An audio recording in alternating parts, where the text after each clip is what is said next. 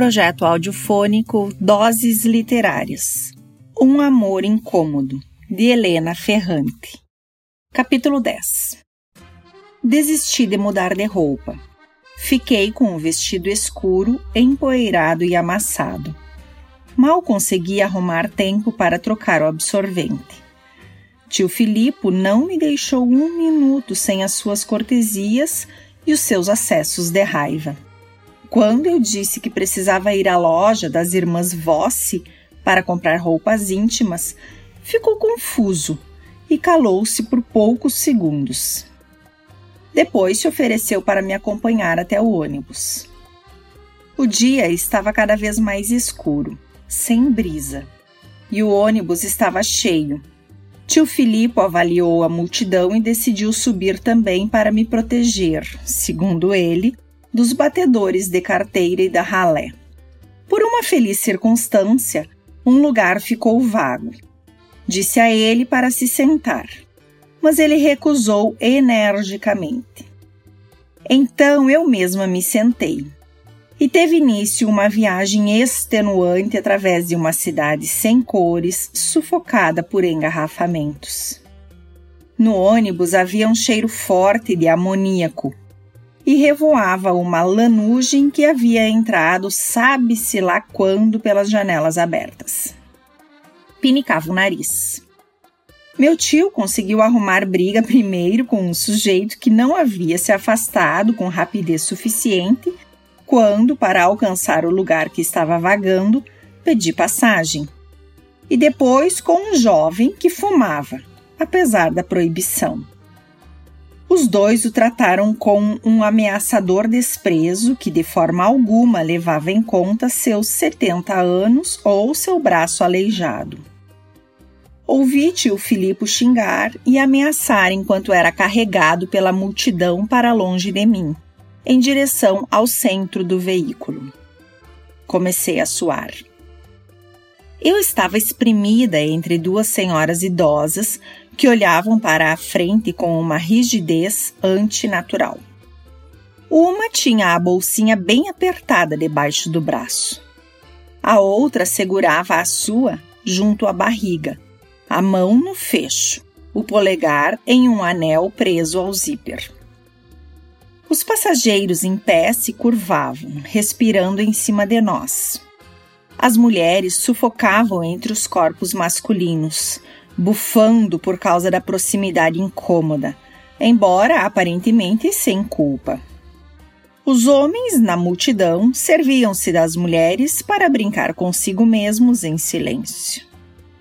Um encarava com expressão irônica uma moça morena para ver se ela abaixava os olhos. Outro espiava um pedaço de renda entre botões de uma blusa, ou fisgava com o olhar uma alça.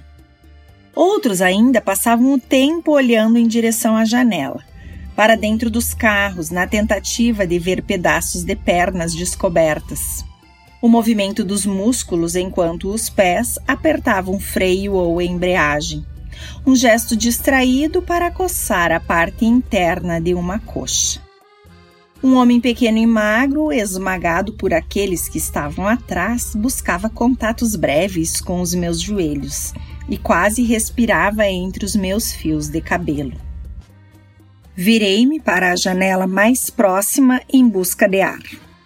Quando, na infância, eu fazia aquele mesmo percurso de bonde com a minha mãe, o veículo subia a colina rateando, com uma espécie de zurro penoso de asno, entre velhos edifícios cinzentos, até que aparecia um pedaço de mar sobre o qual, na minha imaginação, o bonde velejava. Os vidros vibravam nas molduras de madeira. O chão também vibrava, transmitindo ao corpo uma trepidação agradável que eu deixava chegar até os dentes, afrouxando um pouco os maxilares para sentir como as arcadas roçavam uma na outra. Era uma viagem que me agradava, a ida de bonde, a volta de funicular. As mesmas máquinas lentas, sem frenesi, só eu e minha mãe.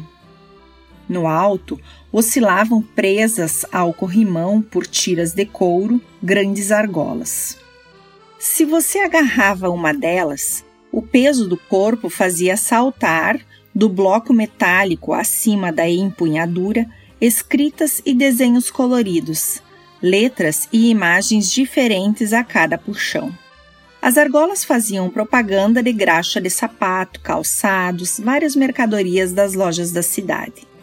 Se o veículo não estivesse cheio, a malha deixava no assento alguns dos seus embrulhos de papel pardo e me pegava no colo para que eu brincasse com as argolas. Porém, se estivesse lotado, qualquer prazer era proibido. Então, eu ficava aflita para proteger minha mãe do contato com os homens como sempre havia visto meu pai fazer na mesma situação.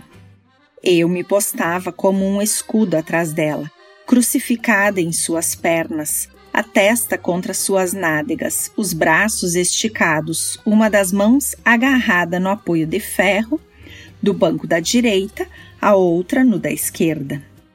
Era um esforço inútil, o corpo de Amália não se deixava conter. Os quadris se estendiam pelo corredor na direção dos quadris dos homens ao seu lado.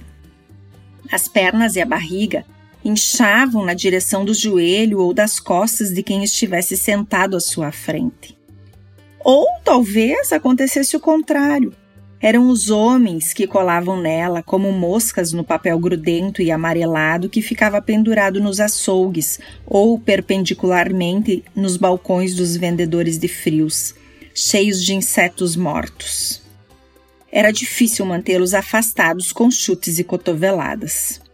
Acariciavam minha nuca alegremente e diziam para minha mãe: Estão esmagando essa garotinha linda. Alguns queriam até me pegar no colo, mas eu recusava. Minha mãe ria e falava: Chegue para cá, venha. Eu resistia, angustiada. Sentia que, caso cedesse, eles a levariam embora e eu ficaria sozinha com meu pai furioso. Eu nunca sabia se a violência com que ele a protegia dos outros homens esmagaria apenas os rivais, ou também acabaria se voltando, fatalmente, contra ele mesmo. Meu pai era um homem insatisfeito. Talvez não tivesse sido sempre assim mas foi no que ele se transformou quando parou de zanzar pelo bairro, ganhando sustento decorando balcões de lojas ou carrinhos em troca de comida. E acabou pintando em telas ainda não montadas em chassis, pastorinhas, paisagens marinhas, naturezas mortas, lugares exóticos e exércitos de ciganas.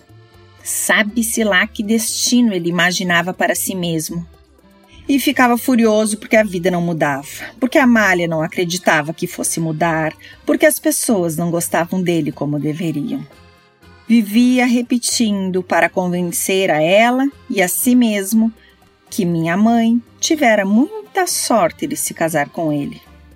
Ela, tão escura, não se sabia de que linhagem vinha. Ele, por sua vez, que era branco e louro, achava ter sei lá o que no sangue. Embora repetisse até a náusea as mesmas cores, os mesmos temas, os mesmos campos e os mesmos mares, taseava desenfreadamente as próprias capacidades. Nós, filhas, tínhamos vergonha dele e acreditávamos que podia nos machucar da mesma forma como ameaçava fazer com qualquer pessoa que tocasse nossa mãe. No bonde, quando ele também estava presente, sentíamos medo. Ele vigiava sobretudo os homens pequenos e escuros, de cabelos encaracolados e lábios grossos. Atribuía àquele tipo antropológico a tendência a raptar o corpo de Amália, mas talvez pensasse que minha mãe é que fosse atraída por aqueles corpos inquietos, rústicos, fortes. Uma vez cismou que um homem na multidão a tocara. Estapeou-a na frente de todos, na nossa frente. Fiquei dolorosamente assombrada. Eu tinha certeza de que ele mataria o homem e não entendia por que, em vez disso, a esbofeteara. Ainda hoje eu não sei por que o fizera. talvez para puni-la por ter sentido no tecido do vestido, na pele, o calor do corpo de outro homem.